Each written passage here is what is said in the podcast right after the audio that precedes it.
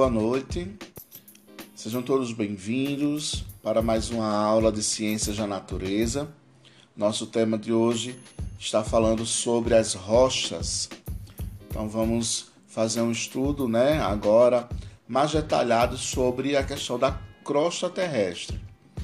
Essa é a camada da Terra em que os seres vivos se locomovem, constrói abrigos, obtém alimento e água.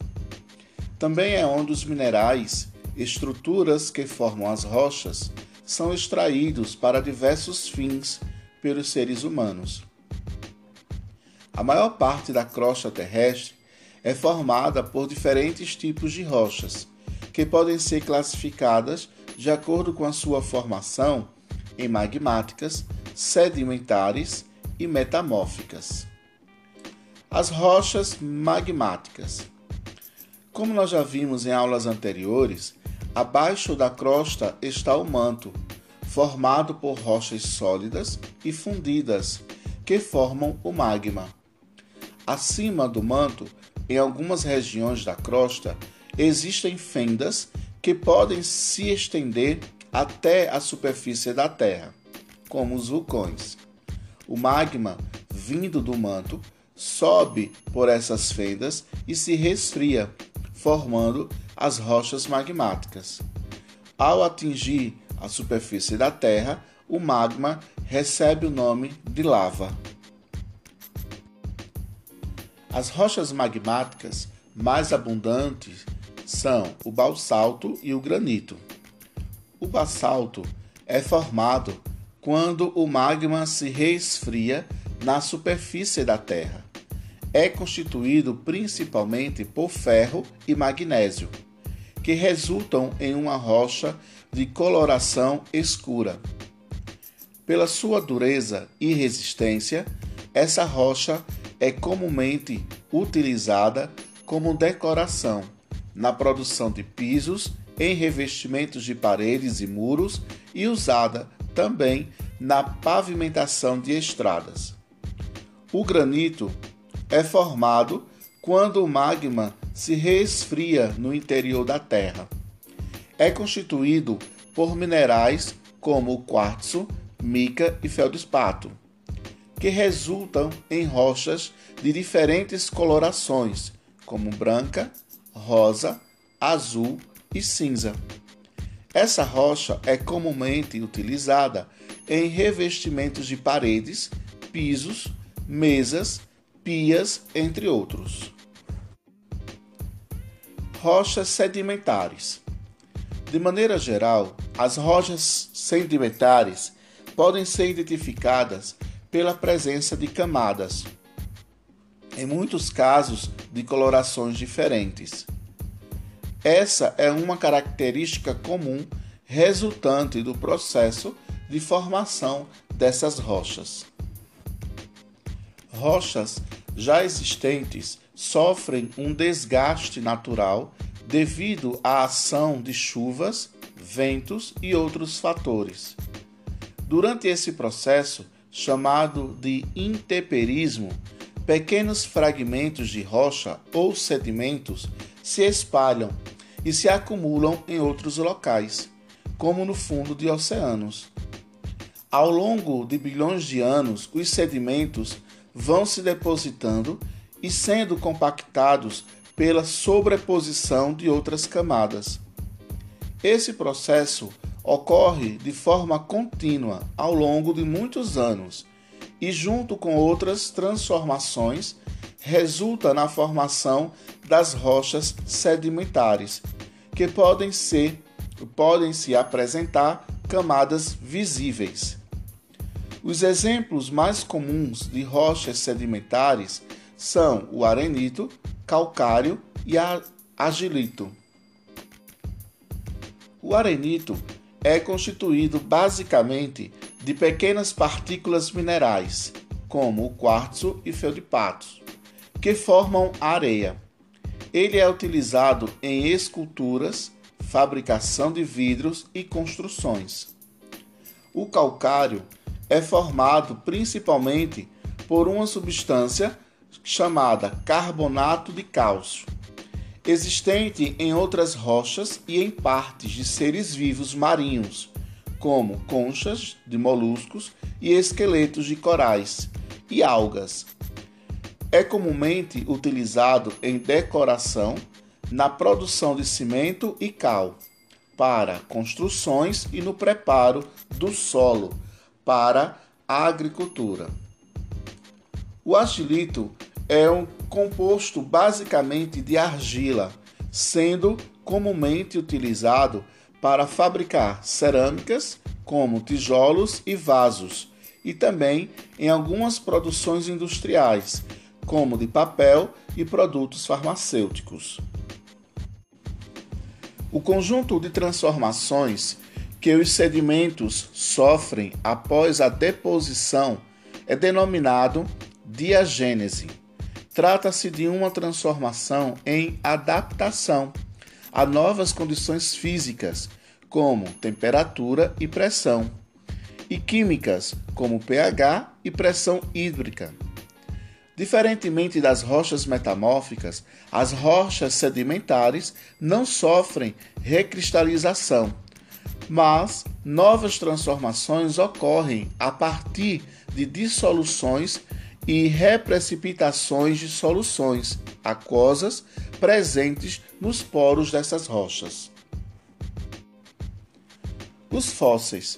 Os fósseis são restos ou impressões de seres vivos que viveram há muitos anos e foram preservados. Eles são formados no processo de fossilização, que geralmente está relacionado à formação das rochas sedimentares. Os fósseis podem ser encontrados em diferentes camadas de rocha sedimentar.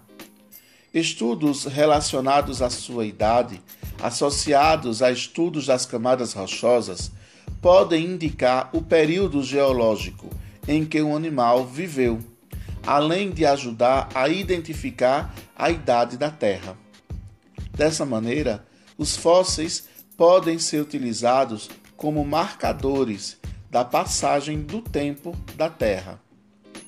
Outra maneira de um fóssil ser formado é ficando preso em resina vegetal.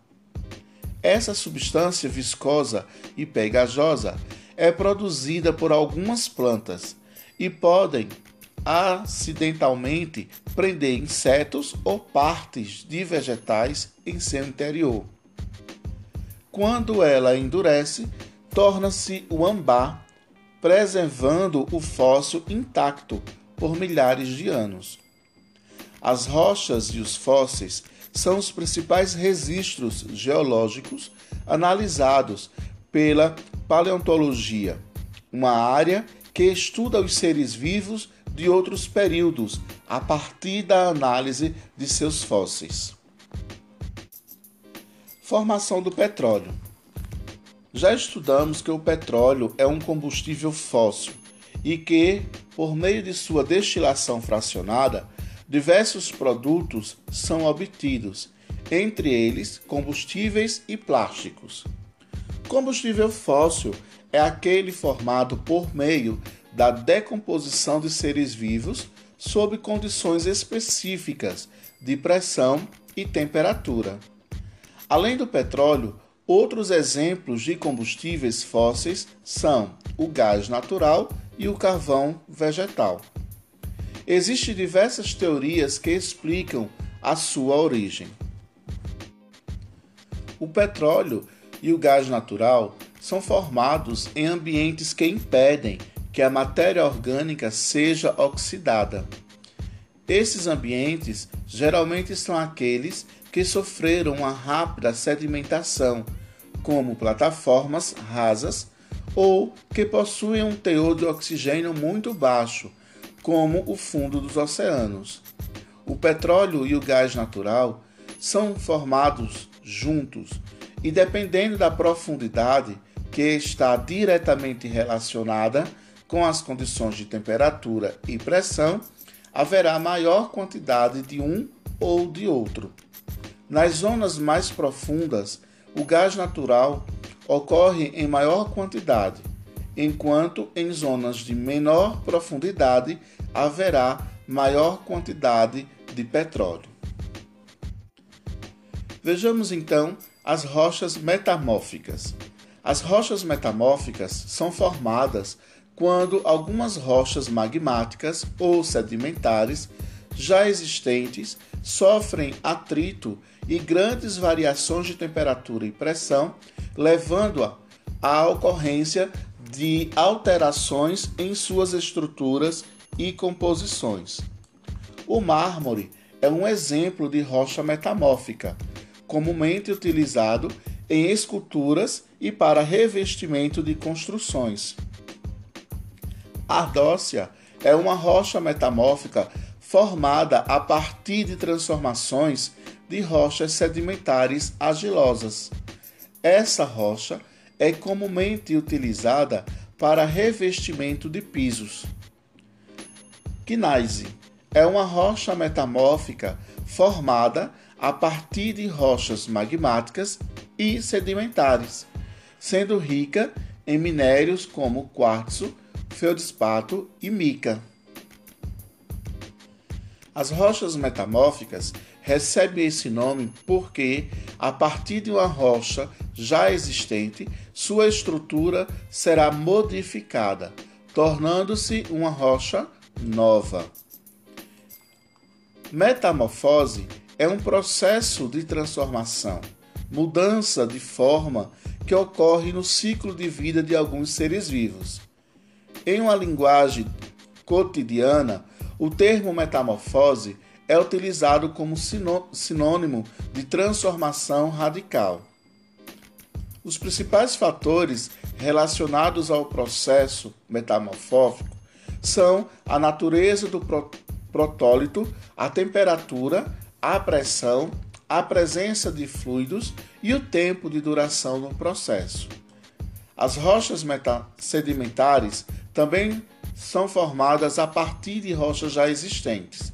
Porém, nesse caso, são os sedimentos dessas rochas que, por ação de fatores como a temperatura e pressão, se transformarão em novas rochas. Então, pessoal, chegamos a finalizar um pouco sobre o entendimento né, sobre as rochas. Espero que vocês tenham compreendido, tenham feito as suas anotações. Vamos então para a nossa revisão e vamos recapitular o que nós vimos na aula de hoje. Vamos lá.